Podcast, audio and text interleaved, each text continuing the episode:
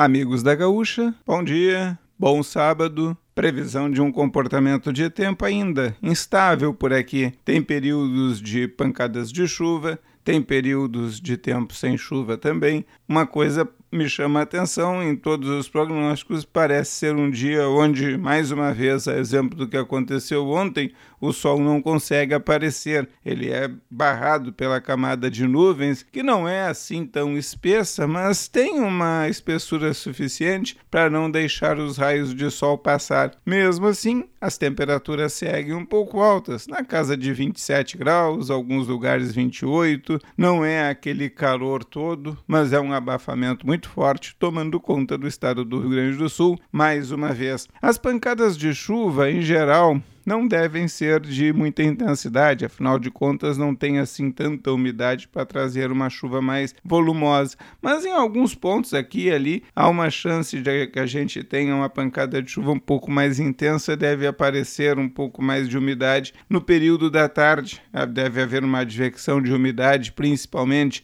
é, da parte noroeste do estado, vindo ali do Paraguai, do nordeste da Argentina, e isso espalha um pouco mais de umidade por aqui porque está entrando um ar seco para amanhã em grande parte do estado. Porque o domingo tem previsão de pancadas de chuva aqui em Porto Alegre, na parte do litoral, tem previsão de pancadas de chuva em algumas partes da Serra e do Planalto, mas muito pouca coisa, e mais pela manhã entre o Planalto e a Serra, à tarde a chuva fica muito, a parte do litoral. E a tendência é essa, a maior parte do estado já não tem chuva amanhã. Metade oeste do Rio Grande, a parte da campanha, o centro do estado, tudo tudo isso já tem um domingo sem chuva, mas nós aqui na capital ainda teremos pancadas de chuva. São chuvas fracas, mas é aquela umidade que permanece por aqui na região. Ainda segunda e terça o tempo não está firme, capital e região metropolitana seguirão com algumas áreas de chuva, enquanto que o leste, enquanto que a metade oeste do estado, ao contrário do leste, terá tempo bastante seco e até um pouco mais quente.